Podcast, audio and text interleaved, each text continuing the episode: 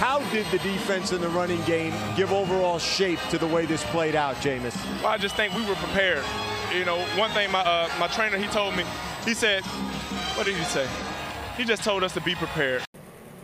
¿Qué tal, seguidores de Pasa Anotación? Bienvenidos a un nuevo episodio, episodio en vivo. Estoy el día de hoy con Iván Marino y su servidor David Aranda. Eh, por cuestiones laborales, eh, Jafet Mota no pudo estar el día de hoy con nosotros, pero sabemos que desde donde está está, está atento a la transmisión para, para seguir aportando y además, pues bueno, aporta muchísimo en cuanto a, en cuanto a creación, de, creación de contenido para nuestro perfil de Instagram. Eh, entonces, sin más preámbulos, Iván, ¿cómo te encuentras esta noche de miércoles? Muy bien, amigo. Feliz de regresar otra vez aquí al, podcast. Traemos ahí un programa interesante, pero, pero bien, ahí seguramente ya ya nos estará escuchando y pues nada, ahí nos dará sus comentarios de lo que comentemos. Eso sí, saludos a todos los que ya están aquí en el chat de, Twitch. Saludos a los que van a ver la repetición. Saludos a los que nos ven desde YouTube. Y saludos a los que nos escuchan desde Spotify. Eh, la verdad es que, tenemos, como dice Marino, tenemos un, episodio bastante, bastante interesante y voy, voy, voy, a abrir este programa y vamos a abrir este programa eh, comentando lo que nos dejó la final colegial de NCAA. Un partido que tú me dijiste fuera del aire que esperabas que por bien del fútbol americano colegial esperabas que no fuera una paliza, terminó siendo una paliza 65 a 7. Georgia no tenía, realmente, perdón, TCU no tenía pues nada para competirle a, Georgia creo que las ganas, la motivación, todo lo que se vive en la semana previa a un juego de campeonato, se acabó en las primeras tres jugadas, ¿no? O sea, ni siquiera duró un cuarto todo esto que traía TCU. ¿Cómo viste el partido tú, Iván? La verdad, una, una lástima, ¿no? Porque justamente creo que ese ha sido el debate de los últimos años del, del comité del college football, ¿no? Que siempre se creía que estaban beneficiando a esas universidades a, las que siempre veíamos, Clemson, Alabama, este, veíamos mucho a, Oklahoma, ¿no? Eh, universidades que luego incluso con récord perdedor, este, viendo a otras universidades con, con un récord me mejor que el que ellos traían, ¿por qué no estaban en los playoffs y esas universidades sí? Eh, creo que justamente por esto, ¿no? Yo sí, sí te lo digo, tú lo dijiste desde el inicio, desde el inicio esto va a ser una masacre, yo te como tú lo dijiste, yo te dije, por el bien de fútbol colegial, esperemos que no, porque pues han estado en tela de juicio durante todo este durante todos estos años desde que se hizo el no sé qué el comité bueno este, este formato de, de, playoffs en el fútbol colegial que tengo entendido desde 2013 2014 lo tenemos 2012 2014 2014, ¿no? Sí, porque 2013 todavía fue Georgia, Florida State con James Winston. Florida State, sí, ah, el famosísimo, claro. Este, y pues sí, la verdad triste. Eh, el partido, digo, nada mucho que decir. 65-7 realmente no, no, hay nada que decir. Se esperaba mucho de TCU. Eh, también, si ya te pones a verlo, habla muy mal del programa de, de, de Michigan, ¿no? Sí. Eh, con tanta historia y esto, ver que un equipo que le ganaron por 59 puntos en una final te eliminó, pues también creo que habla muy mal. Más un programa de tradición y yo creo que a todos ya nos queda un poco más claro que, que pues por las razones por las cuales el comité escoge a los equipos que escoge para llegar a, este, a estas instancias. No creo que ahora, eh, digo, sé que el formato se, se, va a expandir, se va a expandir más bien el formato de los playoffs en, en los siguientes años, pero de aquí en lo que queda creo que ya nadie va, va a durar, va a dudar mucho de los equipos que, que ahora escoge el comité. Realmente después de esto pues una pena, ¿no? Digo, se acabó. Se acabó el, el podrían haber llegado a esto, así es que estos lo merecían más, ¿no? A ver, si tu reclutamiento en los últimos años no fue de los top 5, o sea, si no tienes mínimo el 50% de... No, no, yo te diría mínimo el 70% de, de jugadores este, 5 estrellas, olvídalo. Claro. No va a haber forma que Justo. le compites a un Georgia, no va a haber forma que le compites a un LSU. No hay, ahora Texas, creo que tú, a un Alabama, Texas este año creo que tuvo buen reclutamiento, lo podemos esperar para los siguientes 2, 3 años, pero yo creo que más bien ya también van a tener que empezar a considerar eso los, este, lo, o la gente va a tener, va, va, a empezar a entender que realmente eso es lo que se toma en cuenta, ¿no? No nada más es esta temporada, sino también a ver hace 3 años quién fue el top, quién fue el top 1, pues este equipo, ¿no? Y la verdad es que hace, desde hace de fácil cuatro años el top 1 en reclutamiento viene siendo Georgia. Sí. Que hoy en día le está le, está pagando dividendos toda esa inversión que le ha hecho, ¿no? Y pues claramente no puedes poner a competir a un equipo de Purdue que viene teniendo jugadores 5 estrellas desde hace más de 5 o 4 años a, a, a, programas que tienen jugadores de División 1, tal vez 3, 5, 6, ¿no? O sea, no, no hay forma. Iván, me, me encanta el punto de vista que tienes porque sinceramente eso yo lo lo platiqué el, el lunes en el, en el, video en vivo que hice en la transmisión especial de medio tiempo. Eh, creo que el comité a partir de este momento va a decir, ¿sabes qué? A pesar de que tengas un récord perdedor, no me interesa siempre y cuando tengas reclutas 5 estrellas en tu roster para que, para que puedas competirle a equipos como, como lo es Georgia, eh, para equipos como lo son Alabama. Y como lo mencionaste, este año Texas trae muy buen reclutamiento. Los huracanes de Miami traen un muy buen reclutamiento. Creo que fueron el equipo 4 de la nación en cuanto a talento eh, atraído a la universidad. Pero ¿cuánto tiempo se, va, se va a ver esto reflejado? ¿no? ¿En cuánto tiempo vas a poder ver a estos jugadores dar el salto grande y dar este, ese paso a, enfrentar a, a, un Georgia, enfrentar a un Alabama que llevan años haciéndolo? Entonces, este, por, por el e, este, este resultado, pues bueno, queda mal, deja mal parado a, al comité y al fútbol colegial en general. Eh, es el, el, comité lo que está esperando con esta nueva ampliación de playoffs es que tienen un colchón de espacio para que las universidades eh, del Power 5, que son este, el Big 12, Big 10, SEC, eh, Pac 12 y no recuerdo cuál es la otra, el ACC, este, puedan atraer más talento a sus, a sus universidades y que en estos, en, en, estos años se, se, preparen para que en el salto la expansión de playoffs puedan competir contra universidades grandes. Porque, o sea, imagínate que en el, en el lugar 12 arrancado está Coastal Carolina, está SMU, está, no sé, alguna otra universidad pequeña, ¿no? Oregon State con DJU Galilei, pues no le van a poder competir al uno, que es Georgia. O sea, sinceramente no le van a poder competir a, a, Georgia. Entonces, lo que está esperando el, comité y la NCAA es que las universidades con esto de que ya pueden pagarle a sus jugadores, pues bueno, sirva para que puedan atraer talentos 5 estrellas que antes no se podía, que antes los este los este los equipos eh, era lo que hacían, ¿no? Nada más ah, los, los equipos que traían talentos 5 estrellas son los que estaban en el en el, en el 1 2 3 4. Eh, pero bueno. Sí, totalmente de acuerdo. Y ya para terminar mi punto, creo que esto fue lo peor que le puede haber pasado al, al college football porque esta es una final en la que toda conversación que hubo se acabó el mismo día. Sí, ya. al, siguiente día ya nadie le hizo más noticia, ya nadie hizo más ruido porque no, no merecía la pena siquiera tocar el tema. O sea, todo quedó tan claro que ya nadie, tal vez hicieron decir el comentario en la noticia de, ah, pues ayer ganó Georgia, pero pues ya ni siquiera debatieron el partido, ya ni siquiera le hicieron más ruido, ah, pudo haber pasado, te quedó totalmente claro que no, y creo que esto es lo peor que le puede llegar a pasar a cualquier este juego de esa magnitud, ¿no? Que luego que el mismo día, pum, se acabe toda la polémica. Y es que además no, no, hubo un solo momento en el que el partido estuviera cerrado, porque incluso TCU perdió el volado. O sea, desde el volado TCU ya había perdido. Empieza el partido y pum, así rápido, rápido los eh, Georgia anota se van arriba 10-0, luego Max Dugan descuenta el 10 el 17 y ya de ahí fue todo el partido de Georgia.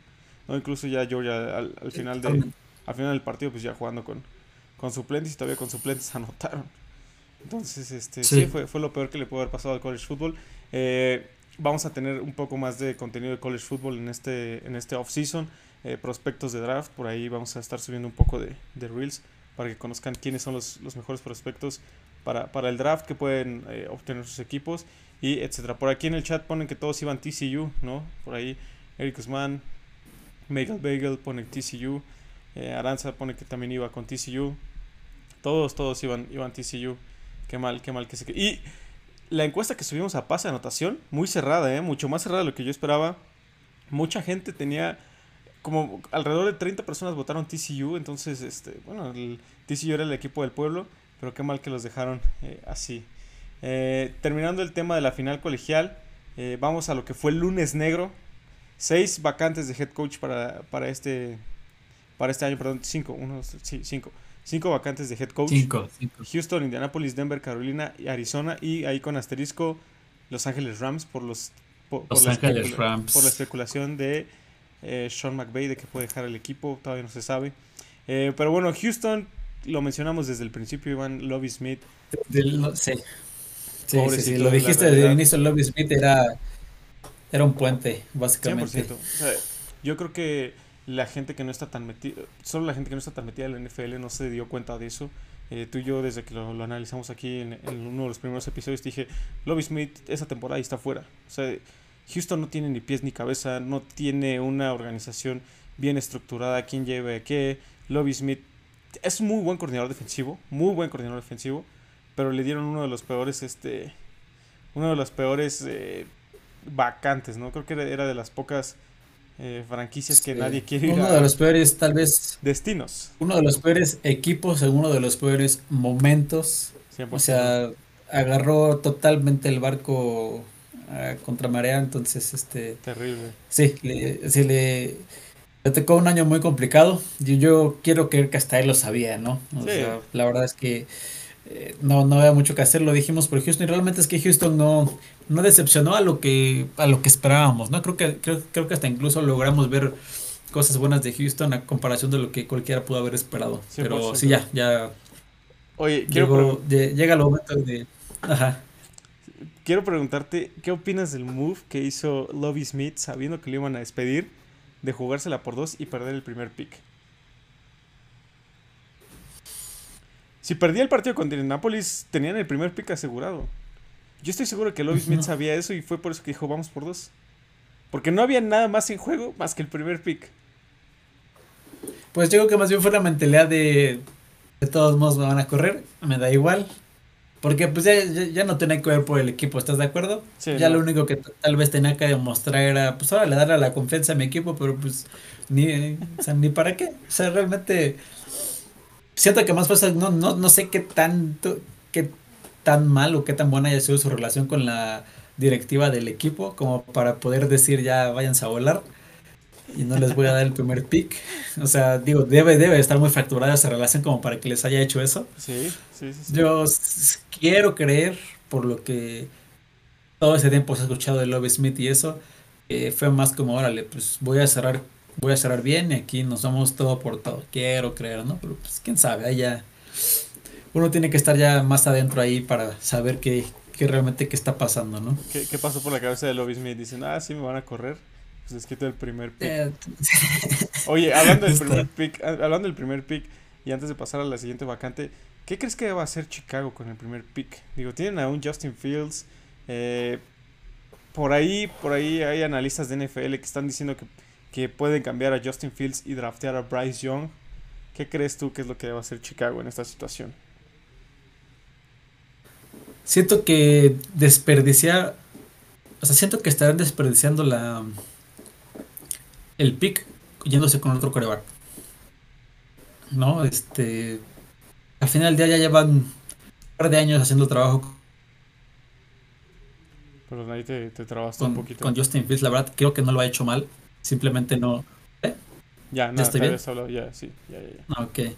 Este, siento que, en la persona siento que Justin Fields no lo ha hecho mal, simplemente no ha tenido eh, pues, la suerte de tener un equipo que se le acostumbra a él, el sistema tampoco le ayuda mucho, bueno, sé que lo han ido aco- acoplando un poco, pero yo lo veo en su forma de jugar, todavía no lo siento al 100% cómodo, no lo veo al 100% en ritmo con sus receptores, no sé si ya sea porque tal vez no son los receptores que, que deberían de estar con él, tal vez necesita ya una categoría más alta en receptores. Justo, ¿qué- porque ¿qué opinas de que Chase Claypool es su receptor número uno? O sea, no le quito el mérito a Chase Claypool. Digo, al final del día sabemos que es alguien que saca la chamba. ¿no? En otros equipos lo ha hecho. Pero, pero vamos, ¿no? Sabes que hay una categoría más arriba de Chase Claypool, ¿sabes? O sea, claro, hay más. Entonces, claro, claro. yo siento que no deberían expresar esa ese primer pick en, En otro en, correo. este- en otro coreback, porque sé iniciar, sabes, el proyecto de cero otra vez. Y Sí. siento que Justin Fields, a mí en lo personal me gusta mucho, me ha gustado cómo, esa- cómo se ha desarrollado. Tal vez no tanto como otros quarterbacks que has visto aquí, Joe Burrow, Trevor Lawrence, que lo han hecho un poco más rápido. Pero pues, creo que hay, que hay que armar un poquito más ese equipo. 100% coincido contigo. Eh, para mí, la, la decisión más inteligente que puede hacer eh, Chicago ahora en esta posición tan privilegiada tener el pick 1 es echarse para atrás.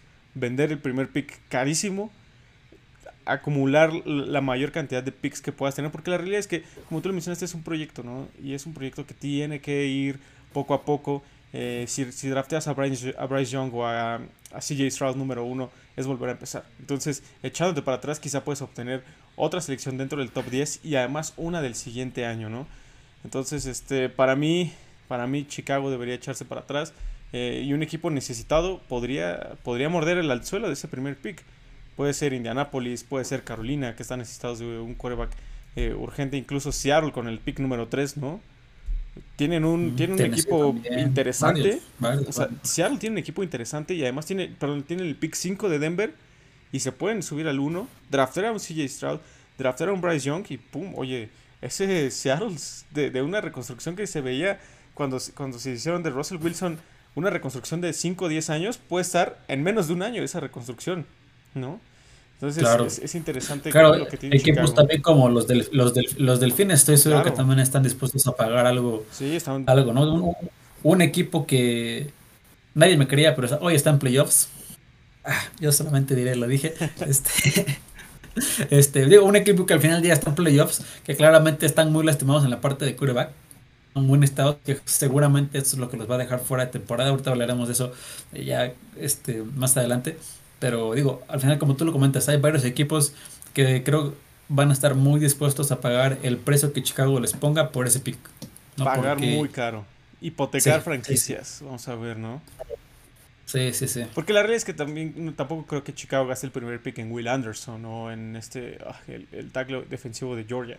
O sea, no hay un superestrella que, que valga la pena el, pick 1, además de los dos corebacks que, que, pues bueno, son, son los líderes en este, en este draft. Uh, sí, no, El, el, la siguiente vacante es Indianapolis. Indianapolis con Jeff Saturday que la única victoria que tuvo fue contra los Raiders. Qué, qué lamentable la situación. Por aquí nos ponen en el chat que falta que despierten al head coach de los Raiders. Eh, Indianapolis también es un proyecto interesante. Eh, sabemos que les gusta irse con corebacks veteranos, ¿no? Por ahí se habla de que es el destino y Las Vegas pone como favorito el, eh, el destino principal de Derek Carr. Eh, entonces creo que Indianapolis es una. Es, es, es, un destino. ¿cómo, ¿Cómo, podría ponerlo? Es un destino eh, interesante para cualquiera que llegue a ocupar esa, esa posición de head coach. Sí, ahí comentabas el, el tema de Jeff, de Jeff Sarver, me acuerdo mucho cuando lo contrataron. Esa victoria contra los Raiders fue exactamente el primer juego después de que lo contrataron, después de todas las críticas. Y justamente aquí lo mencionamos, que puede llegar a hacer grandes cosas, etcétera. Me gustó mucho su entrevista que decía, he estado al lado de la grandeza, he visto la grandeza hacerse. Y pues nada, solo el tiempo digo, le, dio la razón. Este, al final del día, este, pues no todos están hechos para coachar en la NFL, ¿no? Coaches grandes que lo, han, que lo han hecho en el colegial, como Nick Saban, por ejemplo. Este, Jim Harbaugh no han podido en la NFL o han, han decidido regresar al colegial porque ellos mismos saben que la NFL ya está en otro nivel. Y creo que Jeff Saturday lo aprendió, pero muy a la mala. Muy a la mala, sí, sí, sí. Sí, sí, sí. Lamentable, lamentable lo de, Jeff Saturday, que pues bueno, ya también él mismo se cerró puertas para siguientes. O sea, si se quiere dedicar a eso, ya se cerró la puerta de head coach. Sí, creo que tendría que empezar otra vez de cero hasta abajo, coach de posición, asistente de posición y ya de ir, de ahí ir hacia arriba. Eh, sí, sumamente, sumamente polémico ese proceso de Jeff Sauer, lo tocamos en su momento, pero, pero bueno. Sí, no, no, no te preocupes, ahí sí tienes que domar a la fiera, no, no te apures. ¿eh? Sí, dame, un segundito, la no, anda. Aquí, aquí mientras este, estamos eh, platicando lo que, lo que sigue siendo. Eh, la siguiente vacante, y para mí la más interesante, es la vacante de Denver. Por ahí ya pidieron permiso de entrevistar a Sean Payton. Sean Payton que se va eh, a entrevistar con los Broncos de Denver y lo que va a pedir es control total de la franquicia, ¿no? Decisiones de quién llega, quién va. Eh, tiene, un, tiene un roster muy completo, sobre todo a la defensiva. Ya también se, se, van a entrevistar con Jim Harbaugh de Michigan.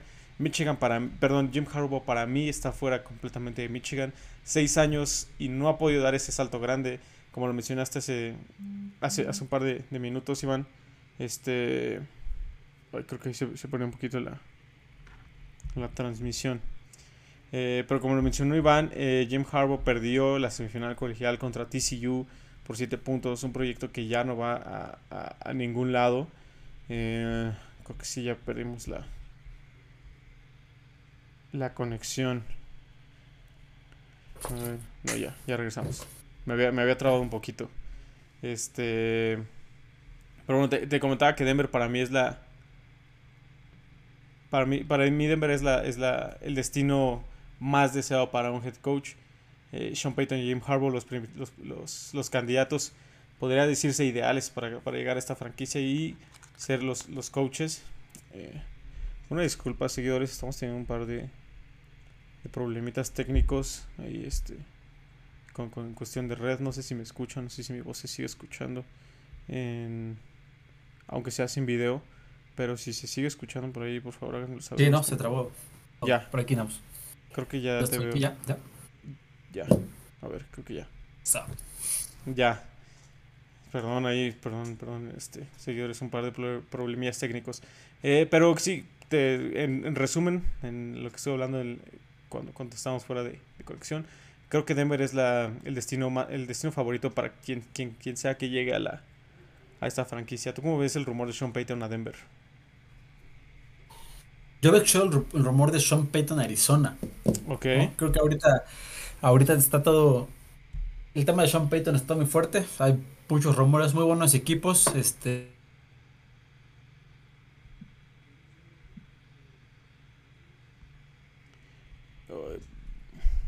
Señores, no sé qué está pasando, pero el día de hoy estamos teniendo, presentando muchas, muchas fallas este, de conexión. Eh, por ahí Iván ya se me volvió a, a perder. Nos estaba comentando de del rumor fuerte de Sean Payton a Arizona. No sé si ustedes escuchan Iván, pero al menos yo no lo escucho ya. Voy a optar más para... Oh. ¿Me escuchas? Ya te escucho, amigo. Perdóname, no sé qué está pasando el día de hoy con la conexión. Sé que estuviste hablando bastante tiempo. no te preocupes. No.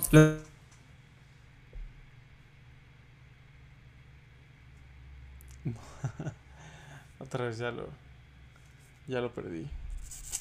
Caray, pero bueno, esto es. Esto es eh, para que vean que es un. Es un programa 100% en vivo. 100% eh, todavía eh, la, la, producción corre cuenta de nosotros. Ya. Creo que te, te perdí otra vez, Iván estoy, estoy muy intermitente contigo. A ver, igual soy yo.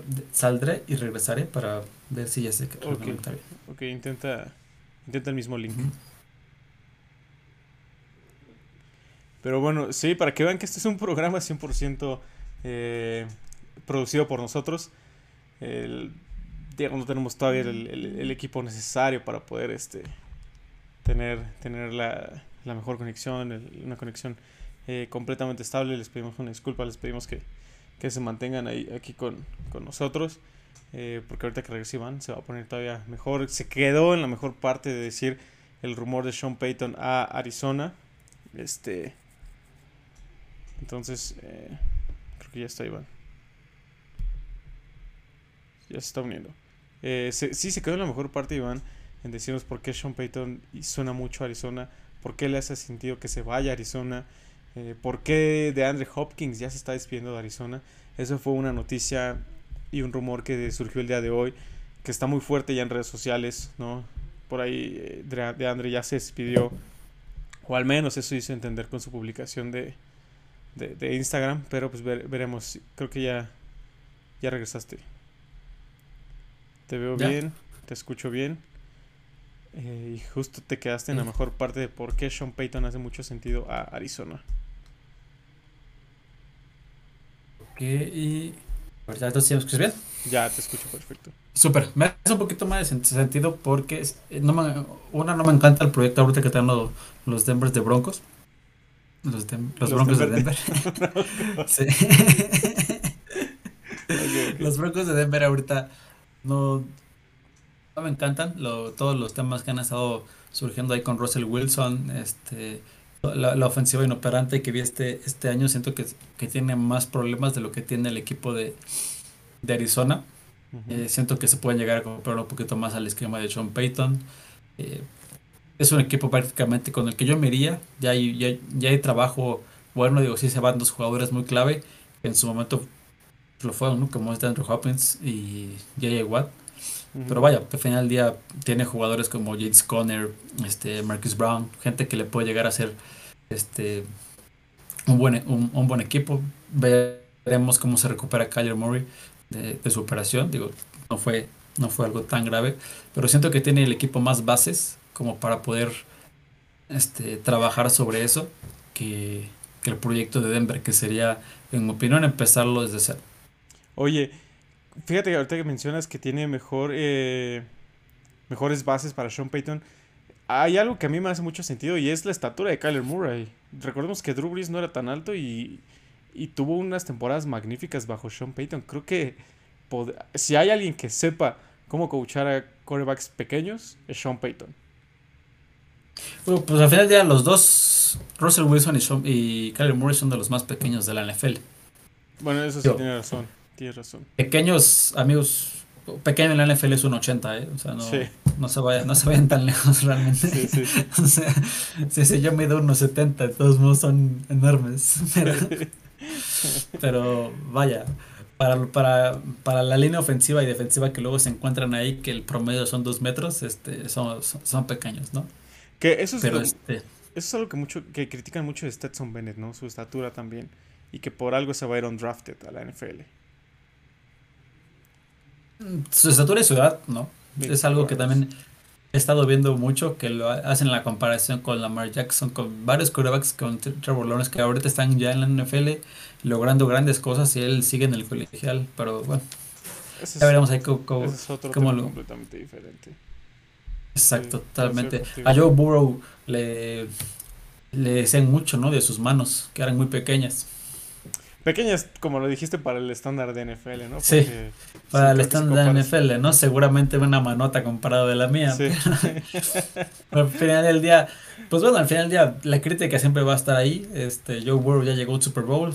A JJ Watt, me, enc- me encantó un video, salió en su momento de JJ Watt que le hacían leer su, la hojita de, de draft que le hicieron. Bueno, antes, sí, eh, Sí, el de- reporte, de el los reporte de scout- Scout. El, el re- el reporte de los scouts que le hicieron. Casi, casi decían, el cuate no lo tienes que draftear. O sea, no se sabe mover, no se sabe quitar, no sabe presionar el quarterback, no sabe pa, pa, pa, pa. Y me encantaba cómo él pasaba, lo veía y nada más se reía, se reía, ¿no? Y creo que fue justamente después de ganar su, eh, su primer jugador defensivo del año, ¿no? Y es así de, wow, increíble, ¿no? O sea, Sí, también sabemos que los scouts muchas veces se equivocan y dan eh, reportes ahí un poco, un poco exagerados en, en cuestión, ¿no?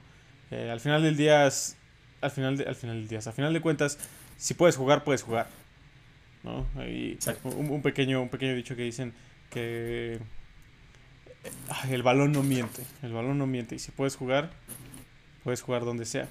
Eh, la, siguiente, la siguiente vacante de head coach Carolina, eh, para mí creo que es junto a Houston de las peores franquicias para llegar, honestamente, eh, ahorita, al día de hoy, eh, porque el proyecto está completamente en cero, no tiene ni pies ni cabezas, no, tiene, no tienes jugadores de impacto eh, tan, tan, tan, profundo en- del lado ofensivo. Se deshicieron de Christian McCaffrey en el lado ofensivo. Del lado defensivo, Brian Burns sí es bueno, pero no es un jugador que te haga un All Pro, que te haga un Pro Bowl. Chavos, entonces no tienen, no tienen este, todavía jugadores anclas para que llegue un head coach y diga, "Ah, bueno, puedo basar mi sistema ofensivo en este, puedo basar mi, mi sistema defensivo en este jugador. Entonces Carolina para mí es de, de las incógnitas más fuertes para los siguientes años, ¿no? Empezaron la temporada con, con Sam Darnold, luego pasaron por Baker Mayfield, luego con PJ Walker, regresaron a Sam Darnold, cortaron a Baker Mayfield. Entonces eso te habla mucho de la inconsistencia que hay en el equipo. Sí, ¿no? Y luego vi que eh, este, empezaron un proceso ahí contra el, contra el dueño, ¿no? Contra David Tepper en diciembre. Ujú. Hay un tema de, de bienes raíces. No, no, no, no, no, o sea, vi, vi- vi que empezaron un proceso contra él, no supe bien la, el por qué, pero bueno, pasando ahí, Creo que otra vez ya perdimos de Equipo de ya los-. ¿ya? Ya. Iba, creo, creo que le está lloviendo por todos lados al equipo de, de Carolina. Están pasando una situación muy difícil. Ahorita vi que estaban, que querían entrevistar a este Frank Rick, el, el coach de, de Indianapolis. El, el, el, ex HC de Indianapolis. Entonces, pues ya veremos qué es lo que hace, pero como lo comentas, creo que no es, es de las franquicias que pues cualquiera que llegue eh, va, va, va, a tener que saber que su proyecto es a muy largo plazo, ¿no? Estoy hablando de tal vez 6, 7 años, ¿no? Porque se ve que, sí, digo, la franquicia realmente desde, desde, desde 2015 que fue que llegaron al Super Bowl, ha venido en, en, en picada mal, muy, muy mal. La bajada del Superman, ¿no? Sí, no, totalmente. Sí. justo, justo, justo. Y sí, entonces pues ya veremos qué, qué, hacen los Carolina Panthers. Este, creo que Frank Rick podría ser alguien que, les ayude para, para, esto. No sé si él tampoco ya tenga la paciencia, la energía y los años realmente para, para, para todo este proceso, pero pues bueno, ellos, ellos, ellos lo consideran, ya veremos qué es lo que hacen. Veremos, sí, esta, esta este periodo de la NFL donde está la especulación de los head coaches, las entrevistas, a mí personalmente me gusta porque es como eh, es donde empieza todo, ¿no? Si llega este, este, esta persona, ¿a quién va a traer? Y sobre eso, pues hacen su árbol y todo, todo lo demás se permea en el, en el resto del equipo. Arizona, pues bueno, ya lo mencionamos con Sean Payton. Y el rumor de que Sean McVay puede dejar a los Rams para mí los Rams siguen siendo un equipazo, ¿no? O sea, a pesar de todo, a pesar del mal año que tuvieron, creo que es el peor campeón defensor en la historia de la NFL. Pero aún así traen un, equipazo. Si regresa Matthew Stafford... Traen buen eh, roster. ¿Cómo, cómo? Traen buen roster. Traen muy buen roster. O sea, sí traen todavía para competir un año, dos años más. Y ya después comienza la reconstrucción. Pero eh, creo que si Sean McVay se queda para mí tendría que empezar a mover ciertas piezas, ¿no? Quizá cambiar a Aaron Donald por un par de picks y volver a traer ese, pues ese talento. De empezar a, deshacerse de jugadores muy caros. Eh, Matthew Stafford le queda un año. Eh, ¿Qué vas a hacer con él? Trajiste a Baker Mayfield, que también entra en, renovación de contrato. Entonces, este, los Rams traen ahí un, un proyecto interesante. Que, estoy, estoy seguro que cualquier HC bueno, querría coachar a los Rams, sobre todo por la parte económica, ¿no? El head coach que llegue ahí va a pedir, pero una, una, buena cantidad de dinero y además tienen, pues tienen los recursos, ¿no? Tienen un nuevo estadio, son nuevos en la ciudad todavía, eh, los dueños eh, tienen, tienen ahí el, poder adquisitivo para traer a quien quieran y, garantizarle todo su contrato. Sí, o sea, la, la, realidad es que es una, es una franquicia a la que sí te gustaría llegar a, a trabajar. Sí, yo en mi parte siento, digo, recordemos que Shock McVay tiene 36 años. ¿No? Sí. Vaya, al final del día es un head coach muy, muy joven, que prácticamente ya lo ganó pues, todo, todo en la NFL, ¿no? O sea, a los 36. Entonces, digo que él ya también, más que estar buscando los Super Bowl, está bien también se pone a pensar, yo en su papel, oye, pues si tengo que, que mandar a Aaron Donald para reconstruir al equipo, alguien con el cual ha tenido muy buena relación estos años, un jugador que ha sido ancla en el equipo, pues igual y está, yo me pondré a pensar todo eso, ¿no? Al final del día, pues sabes que, que él tal vez ya, ya anda pensando otras cosas, ya tiene un Super Bowl, ya tiene un anillo de Super Bowl, entonces tal vez ya, ya cambie su forma de pensar, pero bueno. Decisiones administrativas. Sí, claro, no, pero digo, a los 36 años no sé qué tantas decisiones administrativas puedes llegar a tomar, pero pues, digo, como head coach, ¿no? Digo, lo, lo, lo, pensé de un Bill Belichick que ya tiene 70 años, ¿no? 24 años en la liga y dices, ok, lo puedo creer, sí, pero sí, ¿no? Pero pues, de él no tengo idea de cuáles sean sus, sus motivos. Yo que más bien ya se siente ya se siente cansado y quiere salir de la ciudad, tal vez descansar un año y, y regresar, quién sabe, ¿no? regresar a una coordinación ofensiva, creo que sería lo mejor para él. Eh, aquí nos ponen que Sean Payton es muy cotizado, que Carolina fue muriendo poco a poco, que todo es muy efímero. Y nos hace una pregunta en el chat, Iván. ¿Hay coaches suficientes, hay suficientes coaches de calidad para tantas vacantes? Yo creo que al día de hoy sí, porque solo son cinco vacantes. Y por ejemplo está Jim Harbaugh, está Sean Payton, está Demeco Ryans, que va a ser ahí un, eh, muy interesante eh, verlo. El mismo Frank Reich que hizo empezó bien el proyecto de Indianapolis, pero que fue bajando. Eh, creo que sí hay este, coaches de, calidad. Por ahí tú me mencionaste uno que está haciendo mucho, mucho ruido ahorita y es Kellen Moore de los, de los Vaqueros de Dallas. Está Dan Quinn, ¿no? que también ha tenido experiencia.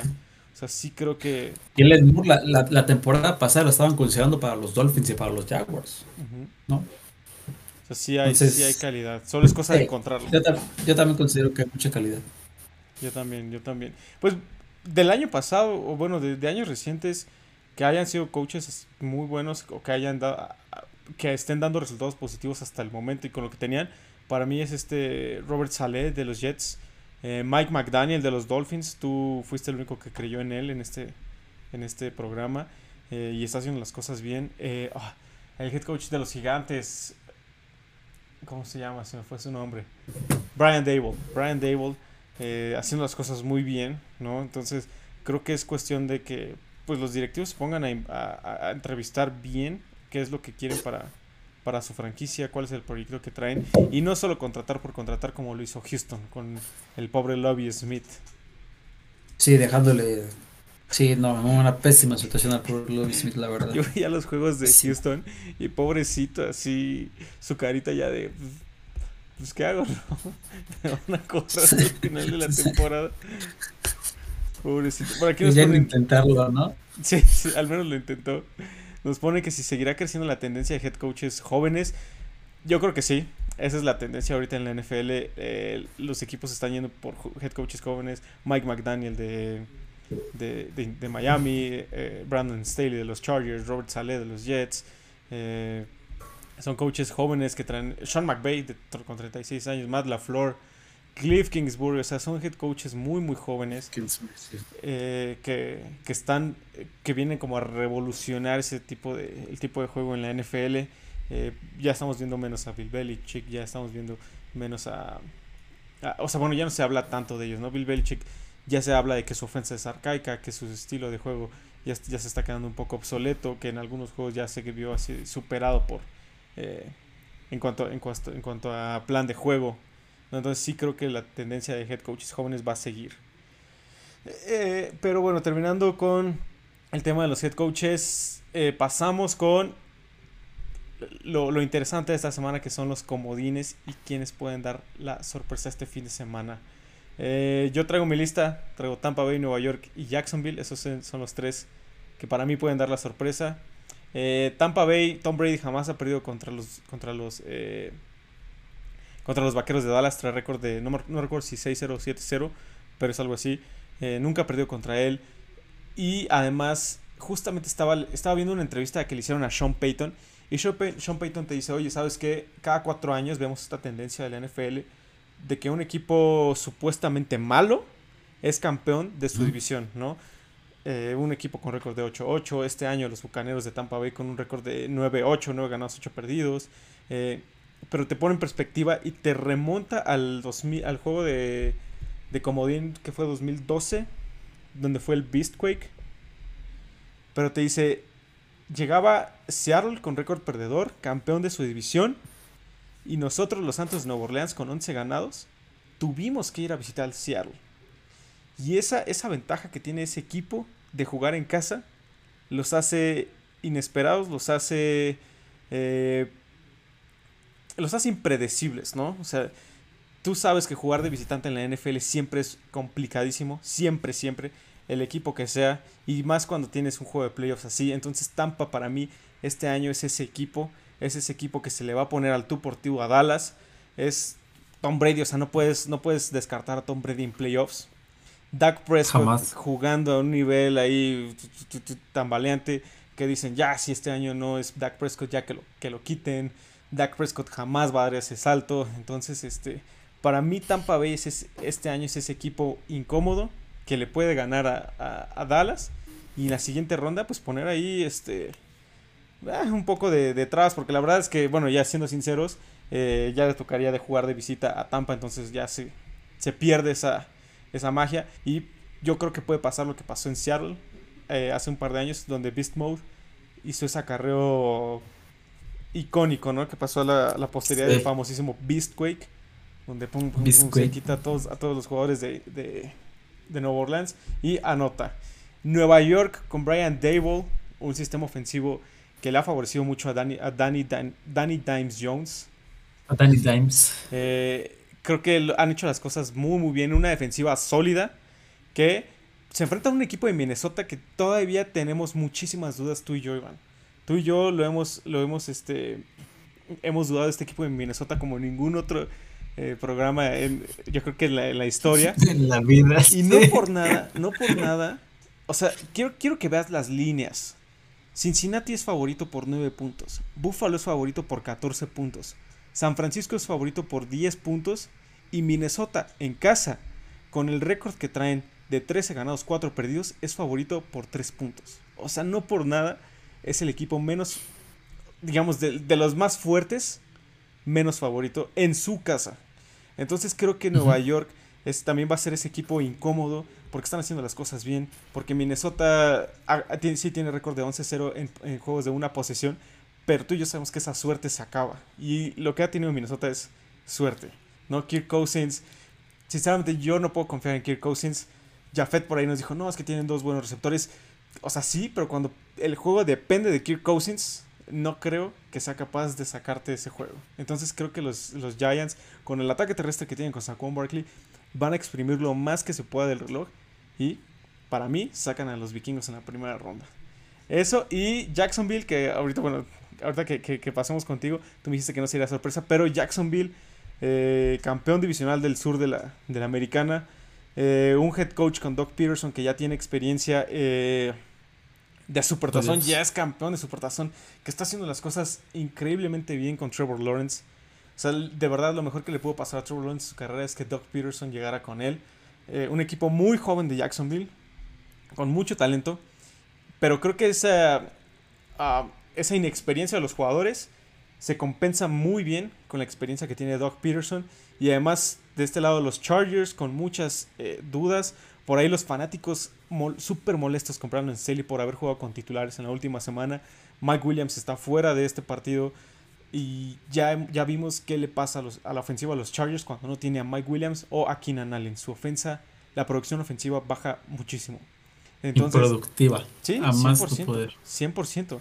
Eh, números muy similares de Justin Herbert y Trevor Lawrence, más de 4.000 yardas los dos. Los dos con 25 pases de anotación. Justin Herbert 10 intercepciones y Trevor Lawrence con 8 intercepciones, ¿no?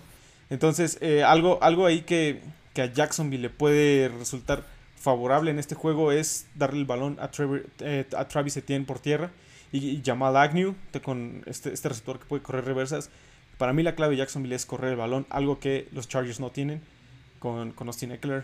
Siguen sin tener ese back poderoso que te gane, que te exprime el reloj.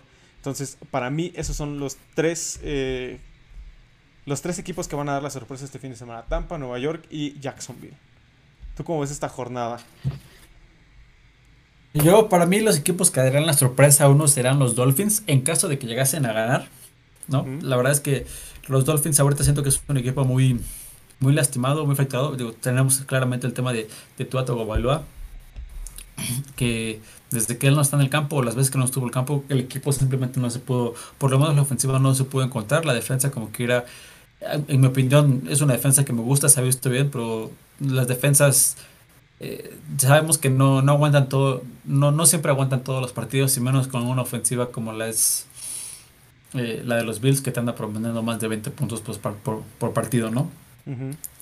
Para mí sería una sorpresa que ganaran los, los Dolphins. Este, no creo que lo hagan, pero bueno, sería mi sorpresa. Eh, este, yo no veo como sorpresa a los Jacksonville Jaguars. Ok. Y me voy a, me voy a, me voy a nada más al, al, tema de los, de los partidos. Han ganado los últimos cinco partidos. En temporada regular, los Jaguars le ganaron a los Chargers 38 a 10. Este, le han ganado equipos como, como Baltimore, le han ganado contra equipos como, como Filadelfia, perdieron nada más por 8 puntos. Creo que han dado buenos partidos, sí han tenido eh, partidos ahí contra Houston, ¿no? Que le ganan nada más por, por 6 puntos. Pero en mi, opinión es un equipo que justamente como, como lo menciona Doug Peterson, ha, estado haciendo un excelente trabajo, sabiendo desarrollar muy bien a la ofensiva armando muy bien a, a, Trevor Lawrence, dándole esa confianza que siempre le hayamos visto en colegial. Eh, me gusta, son dos equipos eh, jóvenes realmente. Yo diría Los muy similares también. O sea, si tú ves a los Chargers y los, Char Justa- los Jaguars, justamente esa, son iguales. Sí, justo. Justo, justo, justo es a lo que iba. Son, son equipos jóvenes, son, son equipos que sus esquemas ofensivos, tú los ves realmente, son muy parecidos. Muy. Simplemente creo que a- a- en, este, en este momento llegan mejores parados los Jaguars que los Chargers. Y creo que eso es lo que le va a dar un poquito más la ventaja al equipo de los Jacks. Y para mí la otra sorpresa que pudiera llegar a pasar sería que ganaran los, eh, los Seahawks. Eh, no porque sea un mal equipo, la verdad es que toda la temporada estuvieron demostrando ser un equipo que mereciera est- estar en playoffs. Creo que todo el mundo lo- lo- los descartábamos a inicio de temporada. Eh, poco a poco se fueron ganando su lugar, el respeto de todos. Pero en el momento en el que llega San Francisco, ahorita mismo con, con los jugadores y con todo lo que le hemos estado viendo a Brock Purdy los últimos cinco partidos, creo que creo que San Francisco se, se puede llevar ese partido, aunque mi sorpresa sería que se lo llevara a Seattle. realmente. Al final de cuentas es un partido divisional. Sabemos que los partidos divisionales siempre, siempre son complicadísimos. Siempre. O sea, no importa Sí. si uno va 16-0 y el otro 0-16, siempre son de uff. De verdad, este es uno de los juegos Sí. imperdibles justo por eso, porque es divisional. Sí, se conocen tanto estos equipos, todos los años viéndose dos veces. no te lo puedes perder. Y realmente predecirlos es muy complicado. ¿no? Digo, me voy ahorita complicado. con San Francisco. Me voy con San Francisco por el hecho de cómo ha estado cerrando la temporada, cómo se han visto. Este, puede que tú, tú comentaste que ya puede que regrese Jimmy G. Jimmy G está, Este- todavía para este partido está fuera, pero podríamos verlo en el juego divisional. Ok, entonces veremos a Brock Purdy. Entonces, o sea, me voy con San Francisco solamente por lo último que he visto, pero realmente son, es, una moda leer estos partidos. Pero- se conocen tan bien que, que puede pasar lo que sea. Simplemente me voy con San Francisco por, por lo que he visto las últimas semanas. Creo que Seattle podría ser muy incómodo y tener este juego muy, muy cerrado. Más cerrado de lo que, de lo que esperamos. Muy, muy bien. O sea, la verdad, este, este juego, esta ronda de comodines está imperdible. Imperdible. Eh, Sí. Creo que, creo que el único juego que no comentamos fue el de los Bengals Ravens. Es que es un juego complicado porque no va a estar Lamar Jackson. O sea, si estuviera Lamar Jackson sería un juego muy bueno. Eh, Más cerrado, ¿no? De hecho, ahorita aparece como quarterback titular Anthony Brown para los Brown, para los Ravens. O sea, ni siquiera Tyler. Huntley, Anthony Brown. Eh,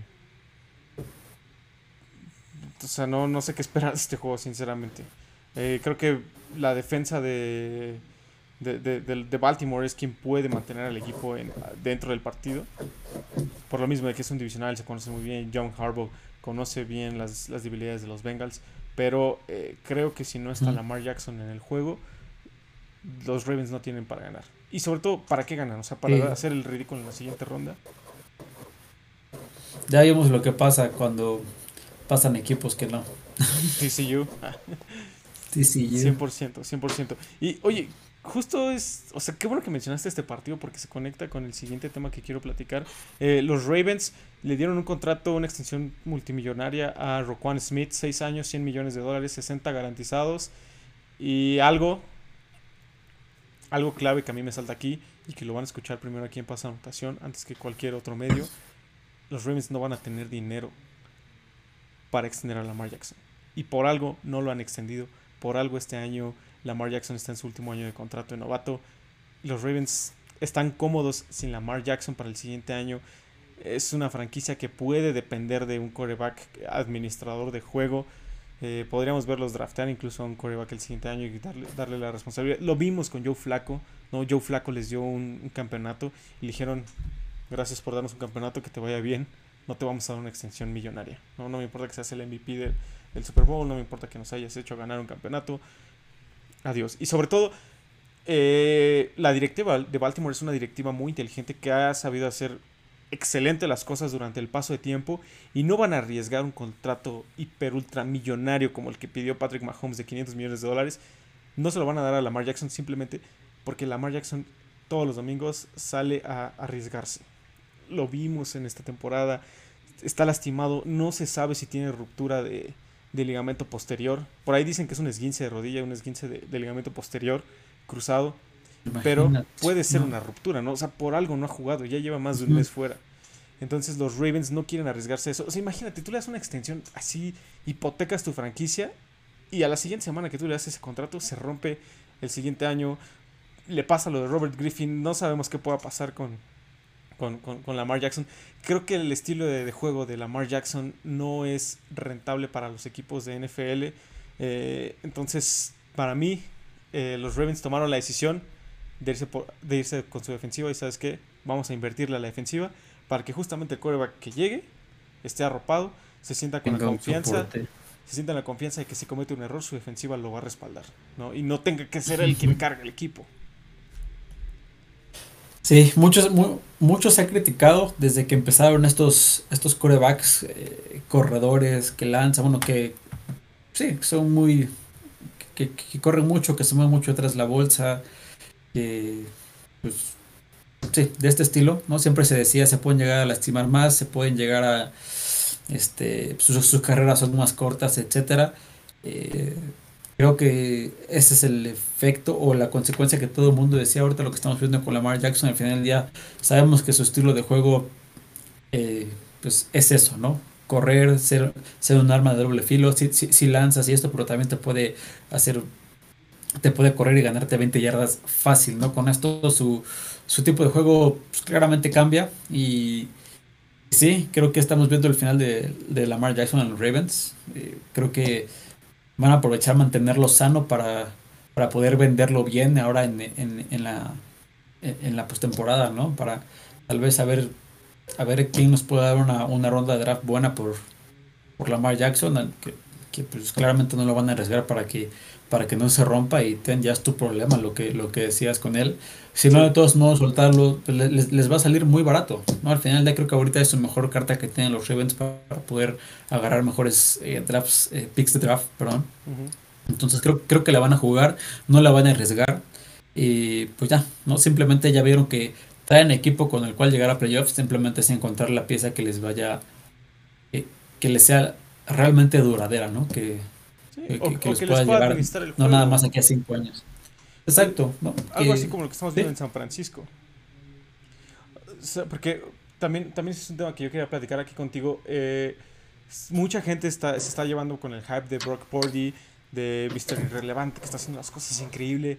Pero hey, ¿quién es su head coach? Kyle Shanahan. Kyle Shanahan, quien hizo MVP a Matt Ryan, quien lo llevó a un supertazón, quien ha sacado lo mejor de los equipos en los que ha estado que lo hizo con Trey Lance, que lo hizo con Jimmy G, que lo está haciendo ahorita con Brock Purdy, le está, facilitando las cosas de una manera increíble. Y además la directiva de San Francisco por años, por años ha tenido rosters muy buenos, ¿no? Lo vimos cuando Colin Kaepernick estaba ahí. Tenían a Vernon Davis, tenían a Michael Crabtree, tenían a Patrick Willis, tenían a Navarro Bowman. O sea, tenían un equipazo y Colin Kaepernick era su, su quarterback. ¿Qué pasó con Colin Kaepernick cuando se fue de San Francisco? nadie lo quiere, porque pues bueno, te dices, bueno, es un quarterback que no tiene las aptitudes, que no te puede manejar cualquier sistema. Eh, ahora llega la nueva, el, nuevo head coach Kyle Shanahan, pero otra vez la directiva está haciendo muy bien las cosas, le traen el talento que necesita, traen, tienen a Fred Wagner, tienen a George Kittle, tienen a Divo Samuel, trajeron a Christian McCaffrey, o sea, eso no es algo que pueda decidir Brock Purdy, no así decir, oye, oye, tráeme a Christian McCaffrey. Eso es de más arriba. Entonces, la directiva de San Francisco, esa, esa organización de San Francisco hace muy bien las cosas. Eh, encuentran el talento, o sea, de, debajo de las piedras, ¿no? Entonces, este, la verdad, la verdad, San Francisco muy bien, pero por todo. O sea, no es Brock Purdy. Que les quede claro eso. Brock Purdy no es quien está llevando a San Francisco hasta donde está ahorita, sino es todo el equipo, es la defensa, es el sistema ofensivo que tienen, es Divo Samuel, es George Kittle, es Christian McCaffrey, es Fred Wagner, es este Jaquiski Tart atrás, es Arik Amsterd en, en, la línea de golpeo, o sea, es, Nick Bosa, ¿no? Nick Bosa en, en, la línea, en, la D-line, entonces, este... La D-line. Eso, eso sí es este... apoyando, apoyando un poco ese, e, ese comentario, digo, no, no olviden que al final, al inicio de temporada nadie crea GBG, todo el mundo lo estaba diciendo, sáquenlo del equipo, no lo necesitamos y justamente se juntan todas estas armas que estás diciendo. ¿Recuerdas que estaba entrenando la, parte del equipo? Estaba entrenando una parte del equipo, la verdad todo el mundo estaba diciendo Trey Lance es el futuro. Aquí lo dijimos, podría ser el futuro, ¿no? Este Se sale Trey Lance, regresa Jimmy G y se ve bien. How's 35? Man, they all suck, man. Come on, you, you, this me. This No, me. I just want to know how's 35. Horrible.